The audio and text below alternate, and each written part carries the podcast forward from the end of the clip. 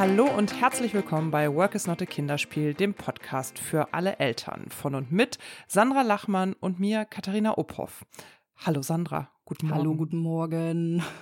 Ich bin fast versucht, noch frohes neues Jahr zu sagen. ja?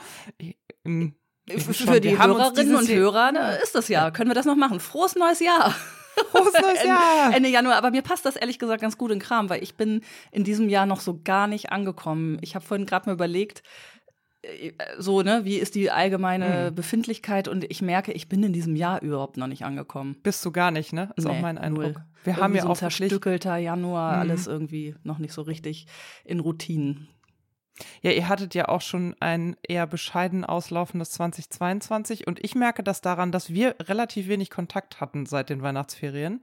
Also wir hören und sehen, also wir hören und sprechen uns ja schon, aber ich merke auch, irgendwie habe ich auch den Eindruck, du bist noch nicht so richtig gelandet in diesem Jahr. Nee, überhaupt nicht.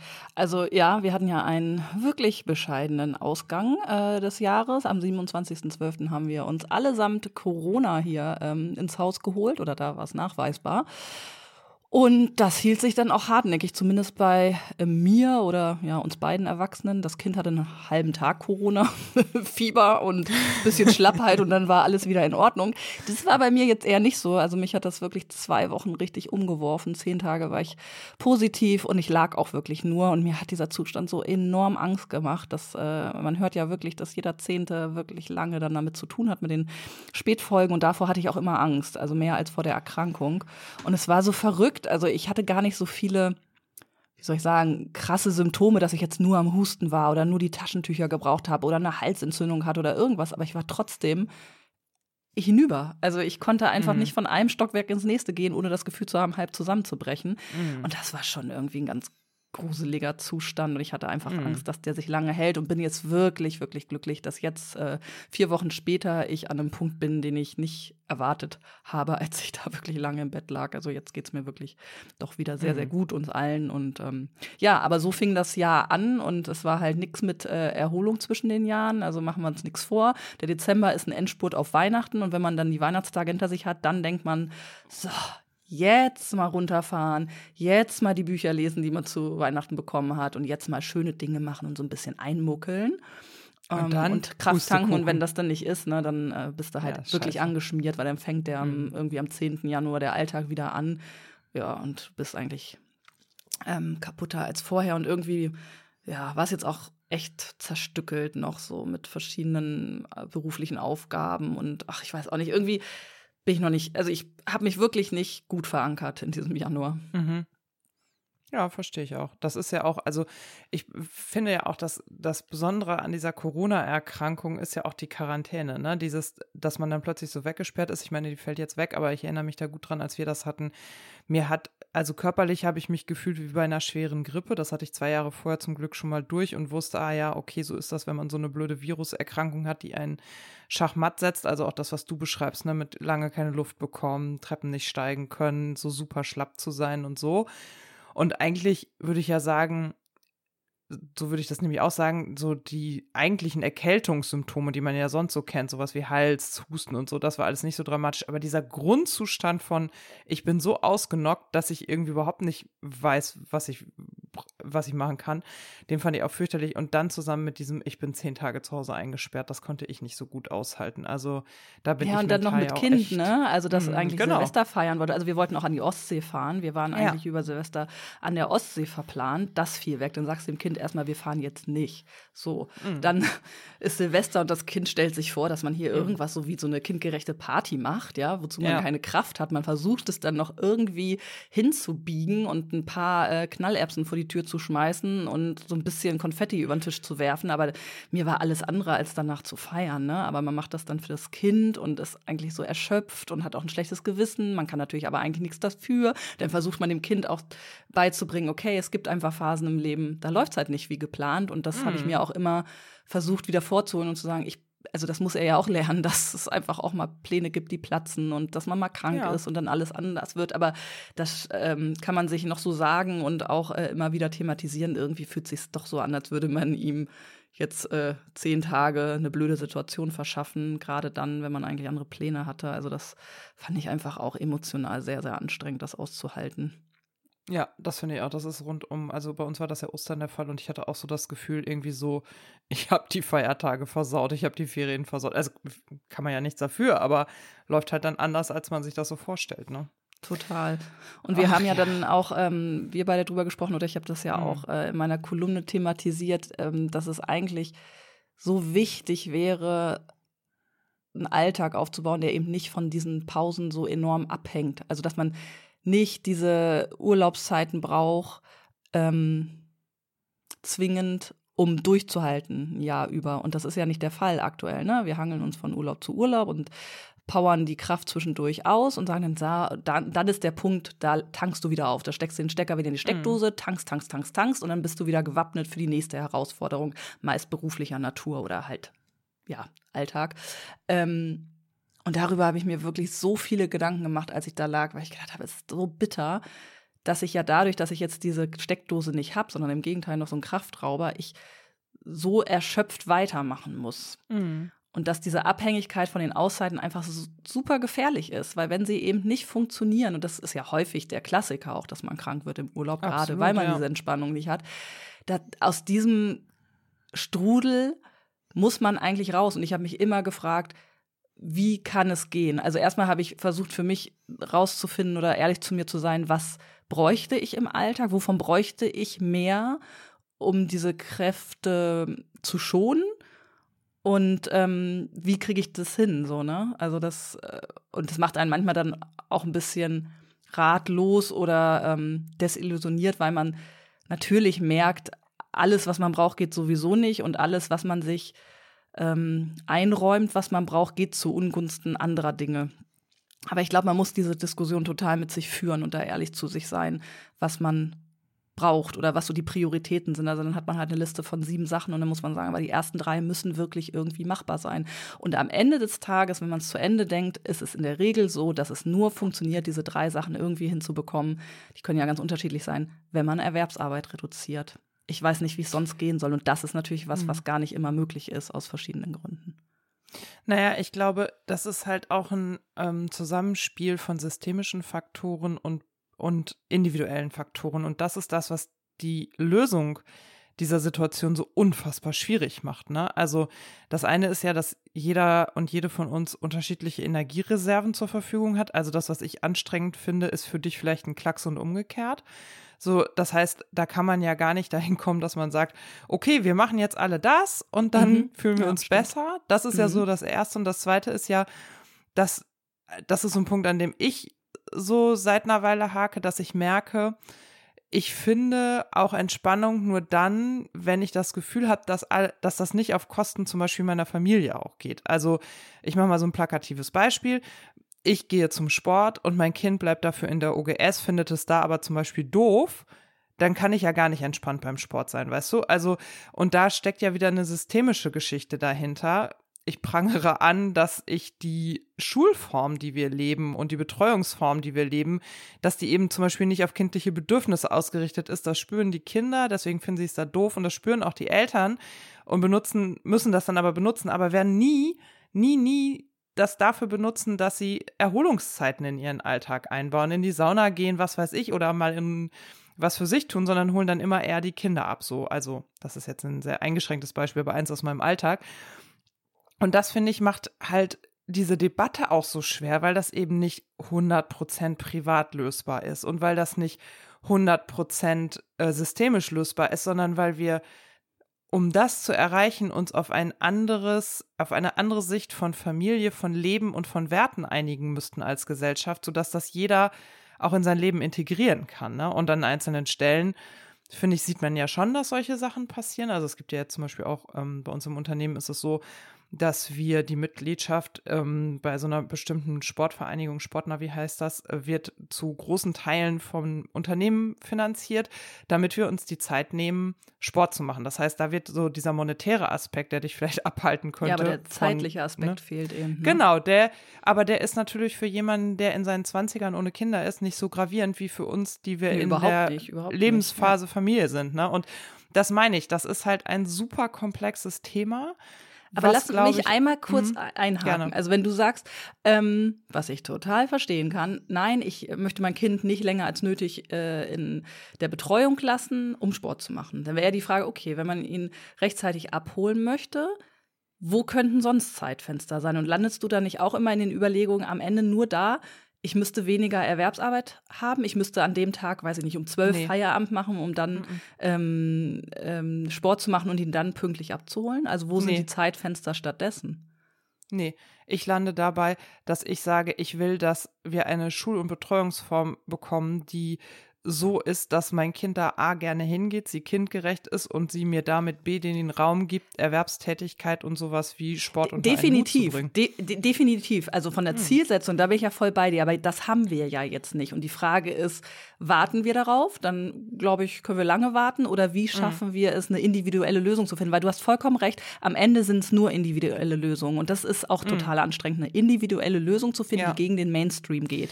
Ja, es Ja, gibt okay. Hm. so zurecht gebastelte Systeme. Und äh, wenn man sich dagegen setzt, indem man zum Beispiel sagt, mittwochs arbeite ich nicht, erfordert allein das Kra äh, Kraft, ähm, durchzusetzen gegenüber seinem Umfeld, gegenüber sich selbst. Ne? Also du schwimmst so ein bisschen Mhm. gegen den Strom, wenn du individuelle Lösungen findest, die diese, ähm, die dir selber mehr Zeit verschaffen. Ja. Und das frage Also ich mich halt, was ich ja. aktuell vor diesen Ja. blöden Hintergründen, die ich auch anprangere, tun kann. Ja, also bei uns ist das so, und das meine ich jetzt, das ist jetzt individuell. Diese Lösung wird einfach nicht für jeden passen, ne? Aber wir, also ich habe das ja jetzt durch, ich habe ja den ganzen Dezember damit zugebracht zu gucken, wo kriege ich drei bis vier Sportfenster in der Woche unter. Kennst du ja auch das Thema. Und meine Lösung ist, ich gehe, also ich mache das, früher hat man immer gesagt, schlafe, wenn das Kind schläft, und ich habe das umgedreht zu, geh zum Sport, wenn das Kind zum Sport geht. Mein Kind geht ja zweimal die Woche zum Fußballtraining von anderthalb Stunden und wir haben eine Fahrgemeinschaft gebildet mit einer Freundin. Die eine bringt hin, der andere holt ab und wir kriegen das so hin, dass darf in dieser Zeit wir das so hinkriegen, dass jede von uns eine Stunde Sport hat. Das ist jetzt nicht besonders viel, aber das ist besser als nichts. Einmal am Wochenende dann noch und ähm, ein drittes oder viertes Mal ist es meistens so, dass mein Sohn auch noch ein oder zweimal in der Woche verabredet ist und ich dann gucke, dass ich in der Zeit ähm, zum Sport gehe oder es ist dann halt wirklich mal so, dass ich das an einen Arbeitstag dranhänge und dann eben er doch eine Stunde, anderthalb länger eben in der Betreuung bleibt. So, also, aber das ist halt, ich versuche die Zeiten, die er sowieso auch extern beschäftigt ist, zu nutzen. Aber wie gesagt, das ist eine individuelle Lösung. Das ist halt, sobald du beide Touren fahren musst oder du keine Unterstützung hast oder die Wege weiter sind oder das ein Sportverein ist, der möchte, dass die Eltern sich stärker integrieren und so, ist das halt keine Lösung mehr. Ja. Ne? Ja. Was würdest du sagen, ähm, sind bei dir so die, die Top 3, die du bräuchtest, damit der Alltag nicht so urlaubsabhängig ist? Also wenn wir das einfach nur wunschkonzertmäßig Mhm. durchspielen, was, was Mhm. wäre das bei dir? Mhm. Also Top 1 ist, dass ich ein meinem Zyklus gerechtes, äh, gerechten Tagesablauf habe. Das merke ich. Ich habe ja ähm, hier von äh, Work at Training Training mit Zyklus gerade durch, weil ich da interessante Erfahrungen im schweren Krafttraining gemacht habe, dass ich montags konnte ich äh, 70 Kilo heben, mittwochs ging gar nichts. Was hat er sich geändert? Ich hatte dienstags meinen Eisprung gehabt. Und ähm, ich merke, dass ich in der ersten Phase meines Zykluses kann ich Bäume ausreißen und in der zweiten bin ich deutlich ruhebedürftiger. Und das ist so Top 1, dass ich checke und dann eben auch meine Anstrengung und meine Erholungsphasen darauf auslegen kann. Also ein Beispiel ist jetzt, äh, ich habe gemerkt, am Mittwoch dieser Woche schon gemerkt, puh, diese Woche wird lang und anstrengend für mich, weil die Hormone so stehen, wie sie stehen. Und daraufhin haben wir gestern einen Ruhetag eingebaut, so das Nötigste gemacht. Aber ich habe uns allen dann auch erlaubt, einfach mal nachmittags zwei Stunden mit einer Dokumentation auf der Couch rumzuliegen, was Mit ich einer schon als Dokumentation, also wirklich, Katharina, das ist ja schreckliches TV-Programm Ja. mit Doku. Oh Gott. Mm, Und dann durfte das Kind abends sogar noch einen Film mitgucken. Also, genau. Und da gehört für mich halt auch zu, das hat mir eine Therapeutin vor einer Weile mal gespiegelt, die dann zu mir sagte, wissen Sie, Sie haben halt auch echt hohe Ansprüche. Und das ist halt was, was mir auch total wichtig ist. Ich weiche kurz von den Top 3 nochmal ab. Ich merke, dass meine Ansprüche wirklich so hoch sind, also auch so für unseren Tagesablauf. Das Kind darf nicht mehr Medienzeit als X. die Switch sollte er bitte nicht länger als 30 Minuten benutzt haben. Ah, aber wenn ich dann da bin, dann muss es auch ein geiles Bastelprojekt geben. Ah, ich habe schon lange keinen Kuchen mehr gebacken. Ich habe ihn aber auch ewig nicht in die Hausarbeit einbezogen. Und wie soll er denn jeweils, jeweils lernen, selbstständig zu sein? Oh, die Wäsche muss aber nicht nur gefaltet werden. Das wäre besser, wenn die Bluse auch gebügelt ist. Also ich kann ja an allen Stellen unseres Lebens kann ich das machen, dass mein Kopf 250 Prozent will und immer noch nicht zufrieden ist. Und das ist halt sozusagen mein Vorhaben für 2023 ist, meine Ansprüche wieder runterzudrehen und zu sagen, ja, dann guckt der vier Stunden Fernsehen an diesem Tag, eine Stunde morgens im Bett, dann hat er zwei Stunden mit uns auf dem Sofa rumgehangen, diese Doku geguckt, zwischendurch noch gezockt und abends konnte er nicht schlafen und hat auch noch unseren Film mitgeguckt. Aber dann ist das in Ordnung.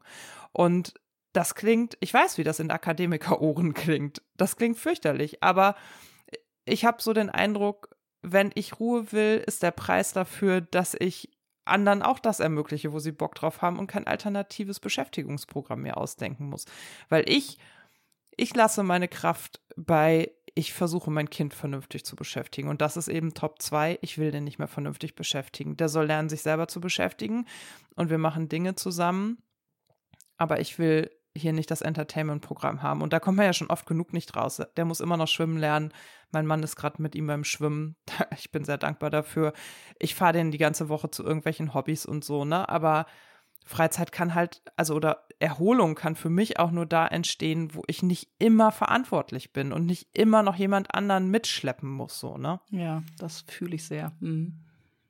Und Top 3 ist, glaube ich, insgesamt dafür zu sorgen, dass mein Stresspegel nicht so hoch ist. Also ich beschäftige mich gerade viel so mit, was treibt denn den Cortisolspiegel hoch? Da spielen die Ansprüche dann auch wieder eine Rolle. Ne? Also dieses, okay, ein Trainer sagt, ich muss viermal die Woche Sport machen, also mache ich viermal die Woche Sport. Nee, ich mache vielleicht auch nur zweimal die Woche Sport, weil es diese Woche nicht reingepasst hat und das dritte und vierte Mal mich so gestresst hätten, dass mein Körper da auch nichts von hat. Dann nächste Woche ein neuer Versuch. Also weißt du, so auch mal wieder nett mit mir selber sein und sagen, cool, dafür haben fünf andere Sachen gepasst, dafür habe ich im Job gerockt und was weiß ich. Und dann haben halt nur zweimal Sport reingepasst. Also so sich selbst gegen, also mir selbst gegenüber auch in Balance zu bleiben. Und ich glaube, das ist ehrlich gesagt die härteste Aufgabe.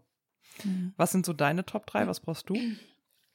Ähm, Schlaf habe ich priorisiert, also jetzt tatsächlich auch ganz mhm. konkret. Ähm, ich bin den ganzen Januar über, glaube ich, allerspätestens um 21 Uhr oder so in meinem Bett verschwunden. Ähm, habe da immer noch gelesen und so, aber habe oft so um 10, Viertel nach 10 das Licht ausgemacht, also mhm. also auch am Wochenende. Und ähm, wir schlafen momentan tatsächlich auch getrennt, weil ich einfach durch ähm, Bewegung im Raum, durch äh, Atemgeräusche, Schnarchen, jemand geht später ins Bett, ich werde halt immer wieder wach und das mhm. unterbricht mhm. meinen Schlaf. Und jetzt haben wir ähm, uns darauf geeinigt, dass wir erstmal in getrennten Zimmern schlafen. Dadurch mhm. schlafe ich eben auch durch. Und das ist natürlich auch was, das fühlt sich nicht toll an. Also in allen Köpfen ist ja, ein Paar schläft zusammen in einem Schlafzimmer, in einem Bett. Das ist ganz romantisch. Nee. ich kenne mehr als ein Paar, was das nicht tut. Ja, genau, aber trotzdem muss man sich da mhm. erstmal von was lösen. Ne? Also es wirkt erstmal so ein bisschen kalt. So, du schläfst hier, ich schlaf da.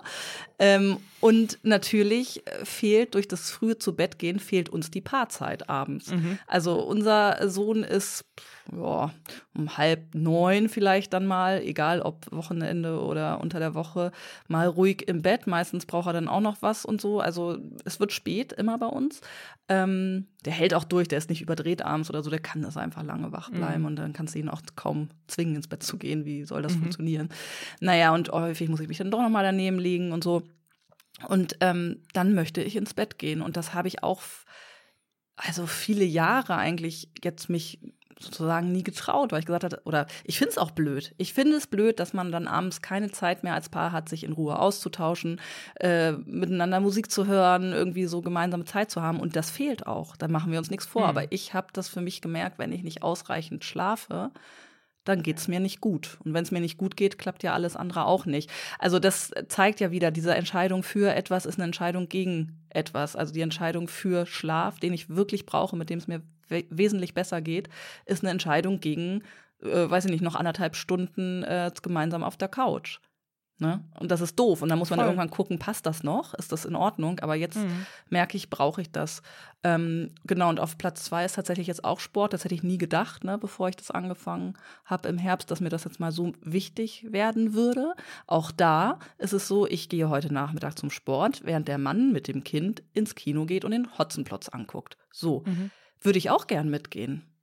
Ich weiß aber nicht, wie ich dann die Dinge noch regeln soll, die sonst noch anstehen, ja.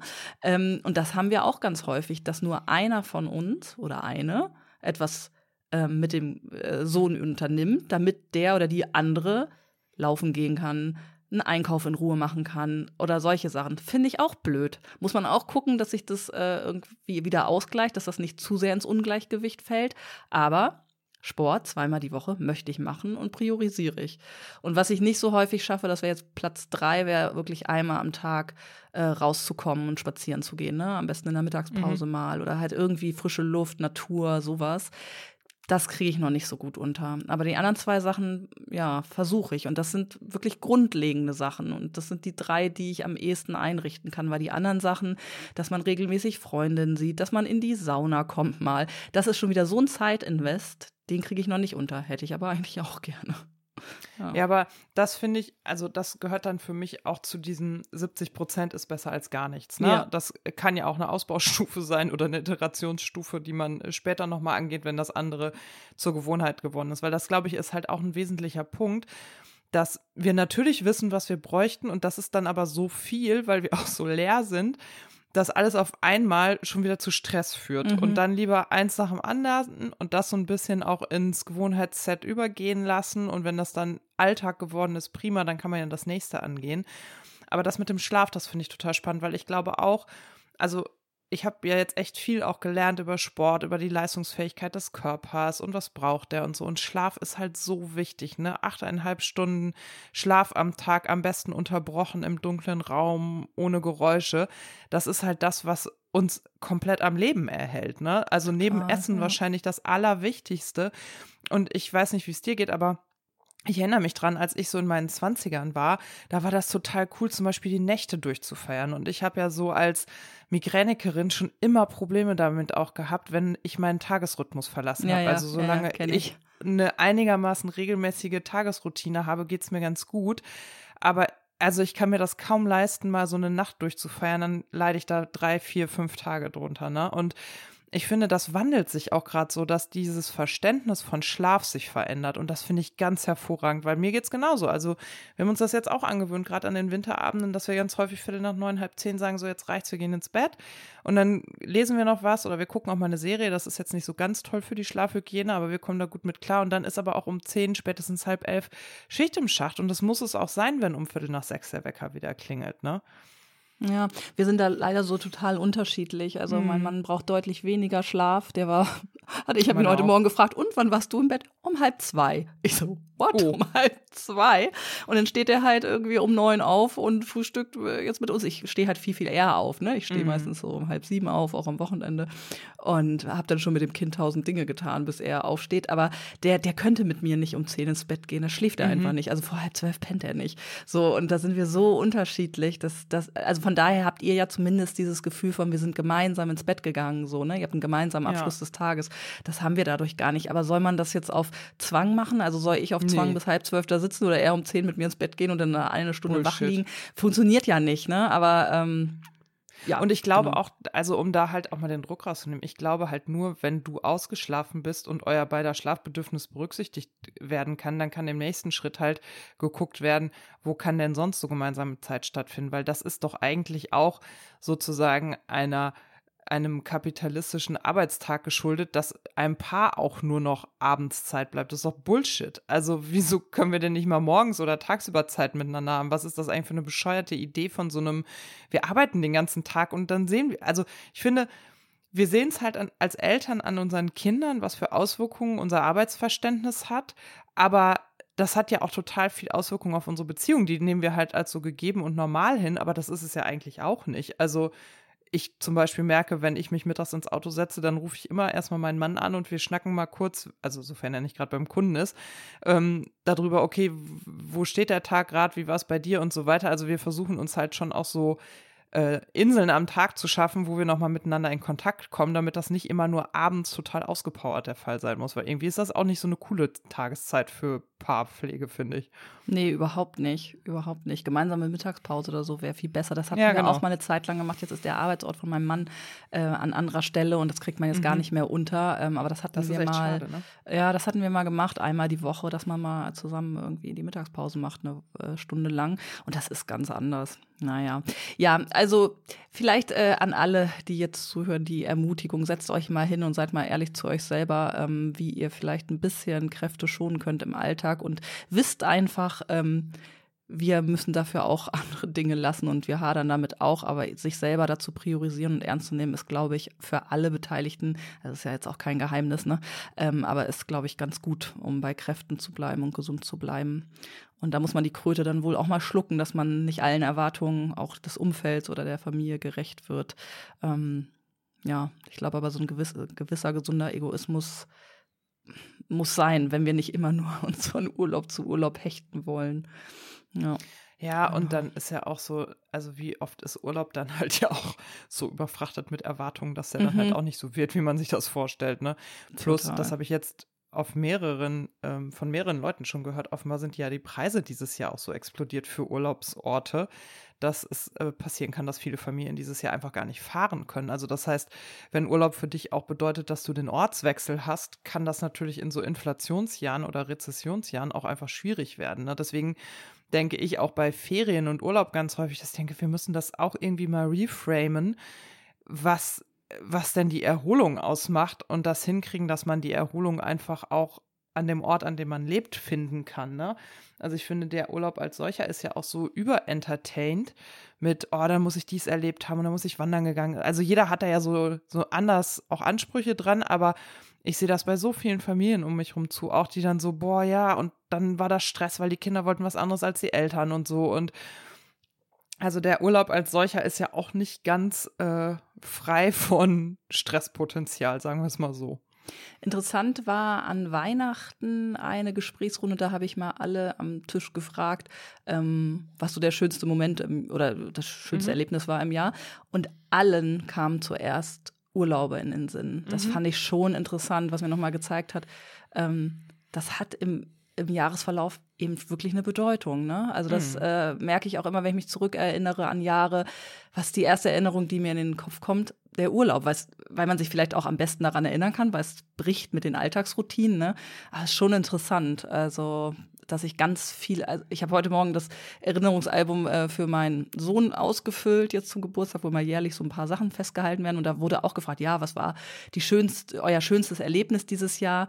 Mir fällt es total schwer, mich an Dinge zu erinnern, die so im Bremer Leben waren. Ausflüge oder so machen wir Mhm. hier ja auch. Und es gab bestimmt auch total witzige Momente hier oder so. Oder auch, als wir Halloween gefeiert haben und meine Eltern hier verkleidet vor der Tür standen. Ich glaube, ich habe dir ein Foto geschickt. Ne? Kann das ja, sein? das war super. Ähm, ja, so. Ja, also das sind ja auch Sachen, aber die kommen mir nicht als erstes in den, äh, in den Sinn, sondern ich denke sofort, oh ja, der Urlaub in Oberbayern war so super, weil es da so kompakte freie Zeit, gutes Wetter. So, ne? Also auch wenn das Stress ist, Mhm. gar keine Frage. Urlaub mit Kind ist kein Urlaub in, im eigentlichen Sinne, aber ähm, ich habe gemerkt in dieser Runde, dass jeder etwas von Urlauben erzählt hat. Mhm. Das fand ich schon irre, dass wir es, dass wir diesen, ja, dass uns nichts anderes in den Kopf kommt zunächst. Ja, und das hängt natürlich auch super viel mit und damit zusammen. Also ich finde, gerade wenn man schulpflichtige Kinder hat, verändert sich das ja auch nochmal. Also so im Kindergarten kann man ja auch nochmal alle fünf gerade sein lassen, ne? Dann kann man sagen, okay, pff, kein Bock, wir bringen erst um neun oder so. Aber ich finde schon auch in dem Moment, wo du ja in diesem Schulsystem gefangen bist, und anders kann ich es nicht sagen, ich äh, empfinde uns da als sehr gefangen drin. Also ich mache das, das geht ja auch gar nicht an der Schulpflicht und so, aber also auch das finde ich könnte besser sein. Und das hat ja so einen krassen Auswirkungen auch auf das Familienleben. Ne? Also du bist fremdbestimmt, was deine Urlaubszeiten angeht. Du kannst dir das nicht so nehmen, wie du es auch als Familie bräuchtest. Ähm, du hast die, ich finde, die Sommerferien sind viel zu lang. Dafür ist dann, also wir haben hier jetzt ein super kurzes Schuljahr zum Beispiel, weil wir schon Ende Juni Ferien bekommen. Das gibt, äh, das merkt man seit August, weil alle Lehrerinnen sagen, wir müssen das durchkriegen, wir haben ein super kurzes Schuljahr, jetzt haben wir hier so also auch bei unserer sehr modernen Lehrerin kommt da natürlich auf, okay, der, Lernplan, der Lehrplan muss erfüllt werden. Die Kinder müssen dieses Heft bis Schuljahrsende durchbekommen und das bedeutet, dass sie davon jetzt x Seiten pro Woche machen müssen, so, ne? Und das ist halt, und ich weiß, sie hat schon total viel weggelassen, aber das ist halt echt, wo ich auch denke, boah, das ist auch so ein System, was so unnötigen Stress in Familien bringt. Und ich weiß halt, viele Familien können sich das gar nicht anders vorstellen, die würden gar nicht verstehen, wovon ich jetzt rede. Aber wo ich immer denke, es lässt halt immer dann, wenn du halt versuchst, möglichst viele Menschen in ein System zu pressen, bringt das halt Stress für alle. Das, ich meine, das ist auch super stressig für die Lehrerinnen, diesen Lehrplan in einem kurzen Schuljahr durchzuprügeln. Und toll, dass wir dann sechs Wochen Ferien haben. Dafür gehen die Kinder dann aber ab Ende Juli, Anfang August schon wieder zur Schule, wenn es wahrscheinlich wieder bullenheiß ist. Und sitzen dann da und können nicht richtig lernen. Aber gut, dass wir im Juni schon Ferien hatten, weißt du? Also, ich finde, es hängt halt so viel auch an so gesellschaftlichen und systemischen Systemen dran, wo ich denke, so, checkt das denn keiner? Das muss doch bitte mal anders geplant werden. Und warum muss ich mich äh, nach 15, wie viele Bundesländer haben wir? Weiß ich gerade nicht richten. 16, danke, dass wir, wann wir Urlaub machen, weißt du? Also, das ist ja auch so absurd, wenn man da mal drüber nachdenkt. Ja, das hat halt überhaupt nichts mit Bedürfnisorientierung zu tun. Nee. Ähm, wir reden alle über Bedürfnisse bei der Erziehung und in dem Moment, wo die Kinder in die Schule kommen äh, und man dann irgendwann in der Arbeitswelt ist, wobei die Arbeitswelt so ein bisschen mehr in Richtung Bedürfnisorientierung jetzt zwingend ja auch gehen muss. Ne? Also kommen sie mhm. langsam nicht mehr drum herum. Aber Schule ist halt null bedürfnisorientiert, jedenfalls nicht das klassische nicht. Schulsystem. Ja. ja, ja, das. Ähm ah, mir fällt gerade was ein, weil du nochmal Kita gesagt hast. Weißt du, mit wem ich am kommenden Donnerstag also ich, ich alleine, ich und zwei andere Elternteile einen Termin haben. Fängt, äh, findet jetzt der Termin mit dem Bürgermeister endlich Richtig. Statt? Ich treffe hm. den Bremer Bürgermeister und Ministerpräsidenten des Landes Bremen, Andreas Bovenschulte, in der ehemaligen Kita meines Sohnes. Wir haben nämlich letztes Schön. Jahr im Februar haben wir ähm, uns an den Träger gewandt, weil wir halt wie viele, also das sind wir ja kein Einzelfall, äh, wirklich katastrophale Zustände hatten in der Gruppe. Mhm. Ähm, Inklusion war da ein Thema, eine weggebrochene Fachkraft. Ähm, ach, keine Ahnung, wir haben das mal so aufgelistet, äh, was die ähm, verbleibenden ErzieherInnen leisten müssen, zusätzlich zu, äh, zu, der Situation, dass sie im Grunde eine Assistenz noch ähm, ersetzen und wie viele mhm. Wickelkinder es noch gibt, wie viele Sprachförderungs- ähm, Bedarfe und, und, und und haben das mal mit Zeitpaketen gegenübergestellt und dann einfach festgestellt, das geht ja einfach null auf. Also mhm. Nicht mehr nur ein bisschen nicht auf, sondern gar nicht. Und wir wollten das einfach mal wirklich sehr konkret darstellen, hatten dann einen Termin mit dem Träger und ähm, die waren irgendwie auch so ganz zugewandt und haben dann aber auch gesagt, ja, also hm, die Politik ist ja im Grunde auch unser Arbeitgeber. Also für uns ist es auch schwierig. Manchmal ist es gut, wenn sie Eltern sich äh, auch an die Politik mehr wenden. Ne? Und das haben wir dann mhm. gemacht. Und dann haben wir ähm, auf einer öffentlichen Veranstaltung äh, die anderen beiden Mütter, mit denen ich ähm, das alles initiiert habe, haben Herrn Bovenschulte dann auch eingeladen vor versammelter Runde in so einem Bürgerdialog. Und tatsächlich ähm, ja, ging es dann um Termine konkreter. Also das fand ich echt stark, dass er das auch macht. Der ist sowieso sehr zugewandt ähm, und sehr viel in Organisationen und Institutionen mhm. unterwegs. Das muss man wirklich sagen, auf eine sehr authentische Art bürgernah.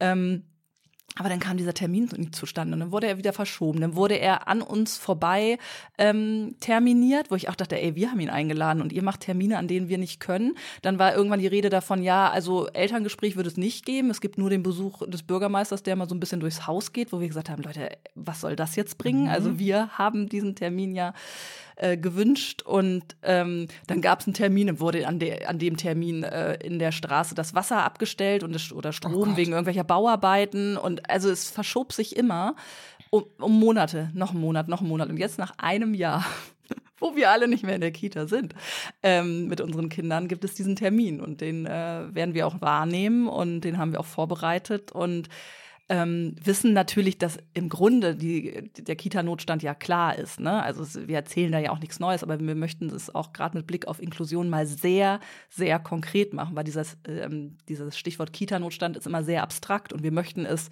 mit Menschen und Zeiten und am Ort des Geschehens hinterlegt einfach nochmal sehr eindringlich ähm, deutlich machen. Wir wissen, dass wir damit keine Berge versetzen, aber ähm, ja, bin gespannt. Ich glaube, ja, genau, aber ich glaube, das ist ein Thema, wo einfach jedes kleine Terminchen, jeder kleine Tropfen wichtig ist, um diesen Stein zu höhlen. Ich glaube, das ist unfassbar viel wichtiger, als du dir das vorstellen kannst, dass dieser Termin stattfindet, weil alles, was in diese Richtung passiert, gerade mega wichtig ist, damit sich überhaupt mal was ändert.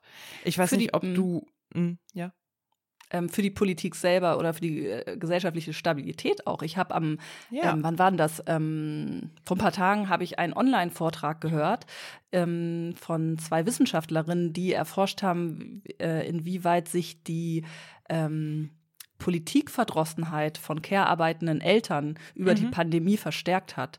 Und gerade bei Müttern viel auch in sozial schwachen, den Begriff mag ich nicht, aber du weißt, was ich meine, mhm. ähm, Haushalten hat sich enorm verschlechtert. Also mehr als die doppelte Prozentzahl im Vergleich zu Beginn der Pandemie der Mütter haben gar kein Vertrauen mehr in die Politik. Und wenn du mhm. jede dritte Mutter hast, die nicht, äh, die quasi ja auch das vorlebt, dass Politik irgendwie nichts ist, was uns hilft. Das wird ja auch weitergegeben an Kinder. Ja. Ne?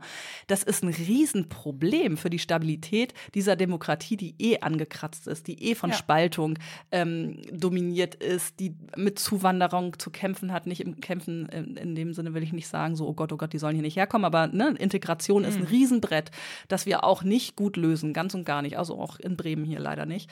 Ähm, und wenn du vor dem Hintergrund noch Dinge tust, die das System noch mehr destabilisieren, weil die Leute nicht mehr glauben, dass sie gesehen werden von der äh, Politik, ist das halt echt ein Problem. Also das ja. ist mir so wie Schuppen von den Augen gefallen, was das für ein Schlamassel ist, wenn man ähm, diese Menschen komplett aus den Augen verliert. Und das hat man ja getan in den letzten ja. Jahren. Und da muss was passieren, wenn wir wollen, dass unsere Gesellschaft irgendwie noch zusammenhält und Politik nicht irgendwann ja, das Image hat von, ja, ob es die gibt oder nicht, weißt du? Weil, ähm, ja, wenn, wenn die absolut. normallos das schon haben, ich meine, die mhm. äh, Wutbürger und Reichsbürger wollen die eh nicht mehr haben, so wie sie jetzt ist, ne? Und das ist schon gefährlich.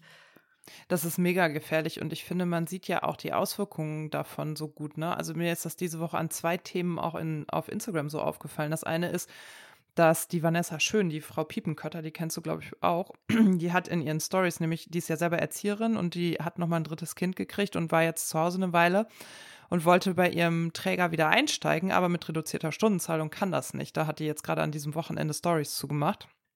Ich kann mal gucken, ich glaube, die hat die auch ins Heil Highlight gepappt. Ich schreibe mir das mal auf, dass wir das verlinken. Und die hat mir dann auch mal erklärt, warum das so ist, dass diese Kita-Träger keine Teilzeiten beschäftigen wollen. Nämlich, das liegt daran, dass wenn du von, weiß ich nicht, 7 bis 16 Uhr offen hast und du hast Teilzeitkräfte da, die dann vormittags arbeiten wollen, dann hast du halt im Nachmittagsbereich sofort ein Problem und diese ganze Stundenrechnung geht nicht auf. Das zeigt ja auch, dieses System ist nicht nur an kindlichen Bedürfnissen nicht äh, orientiert, sondern das ist auch an arbeitnehmenden Bedürfnissen nicht orientiert. Und das geht ja beides nicht zusammen. Und da das zusammen mit dem Gedanken, dass dann auch noch Eltern frustriert werden und dadurch ähm, entpolitisiert werden quasi, ist das ja, muss das ja jedem total klar sein, dass das eine Vollkatastrophe ist. Ne? Also da findet sich dann ja irgendwann niemand mehr drin wieder. Also es gibt keine Leute mehr, die da drin arbeiten können und wollen. Die Eltern wollen ihre Kinder da nicht mehr hinbringen, gehen dann auch nicht mehr arbeiten. Das muss doch einem ich sage jetzt, jetzt mal sehr polemischen Blinden mit Krückstock auffallen, dass hier in irgendeiner Form was total schief läuft. Und ich verstehe gar nicht, warum die Politik nicht mit brennenden Fackeln da hinrennt und da dafür sorgt, dass es endlich vernünftige Lösungen gibt. Also ich finde, das ist halt so glasklar.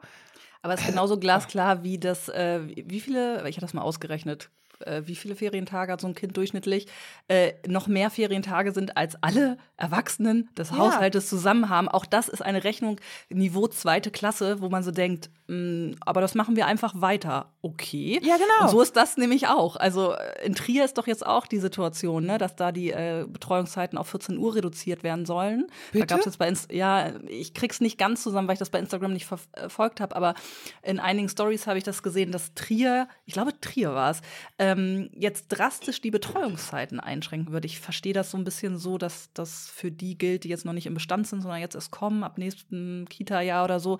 Ich gucke mal, ob ich da was finde, was ich verlinken mhm. kann. Ich bin auch nicht so tief eingestiegen, aber ich habe das an vielen Stellen gesehen und dachte so, wie ich soll mein Kind um 14 Uhr abholen, weil dann kann ich ja nicht mal mehr Teilzeit arbeiten. Mhm. Also auch das ähm, ist ja absurd. Und ich habe munkeln hören, dass, ähm, weil es in einem sehr äh, gebildeten Stadtteil hier in Bremen, nämlich in Schwachhausen, zu wenig Fachkräfte gibt, ähm, aus Kitas, aus äh, eher nicht so bildungsstarken ähm, ähm, Stadtteilen Fachkräfte abgezogen werden, weil in Schwachhausen arbeiten ja beide Elternteile und in, so. weiß ich nicht, Teneva mhm. oder Hochding vielleicht nicht. Und dann können die ja so. das Kind zu Hause lassen äh, länger. Und äh, aber die Schwachhausener Eltern, die brauchen wirklich die Betreuung, wo du so denkst, checkt ihr es nicht? Wer eine mhm. Betreuung vor allem braucht, sind die, die nicht in Bildungsbürgertum groß werden, die zu Hause vielleicht nicht die Förderung bekommen können. Wo, wo, keine Ahnung, was ist das, was ist das für eine Zwei, Zweiklassengesellschaft? Also äh, Richtig. das ist alles aber das, so absurd. Da stelle ich ja immer wieder gerne meine Geschichte dagegen, als ich den Vollzeitkindergartenplatz beantragte und die Kindergartenleitung mir ein Formular in die Hand drückte und ich sagte, was ist das? Ja, das musst du bitte ausfüllen. Du als Mutter musst der Stadt, die Träger des Kindergartens ist, also das Jugendamt ist der Träger, musst du bitte nachweisen, dass du Vollzeit arbeitest. Und ich angeguckt und gelacht und gesagt, okay, du verarscht mich und jetzt nochmal. Sie, nee, das ist so. Ich so, ist doch nicht dein Ernst.